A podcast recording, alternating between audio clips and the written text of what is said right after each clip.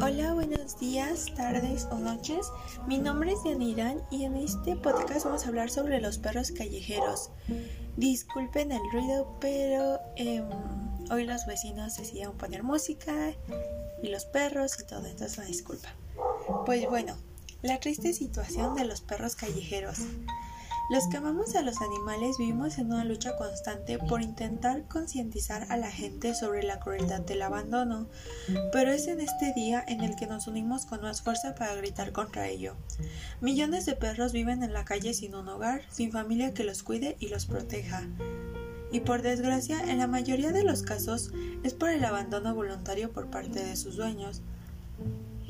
Durante el verano, los perros de la calle sufren las altas temperaturas, sobre todo si no tienen refugio a la sombra.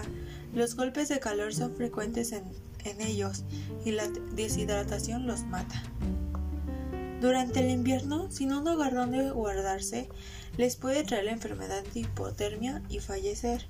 Además, las peleas entre canes por comida o territorio pueden acabar en la fatalidad. Pues ¿cuánto viven los perros callejeros? Al igual que en el caso de los gatos callejeros, los perros de la calle están expuestos a enfermedades y son más vulnerables frente a accidentes. Además, al estar privados de cuidados veterinarios y una buena alimentación, su salud es más débil.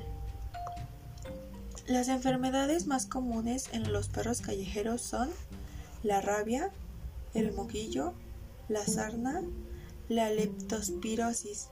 Y pues bueno, la leptospirosis canina es una infección bacteriana que afecta principalmente a los riñones y al hígado, los parásitos externos como lo son las pulgas y las garrapatas. Y pues bueno, para ayudar como a los perritos callejeros, lo principal sería como adoptar y no comprar.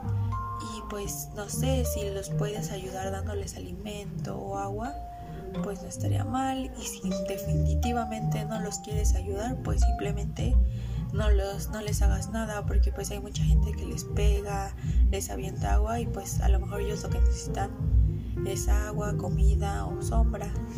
En eso se podría ayudar principalmente. Y pues bueno eso fue todo. Gracias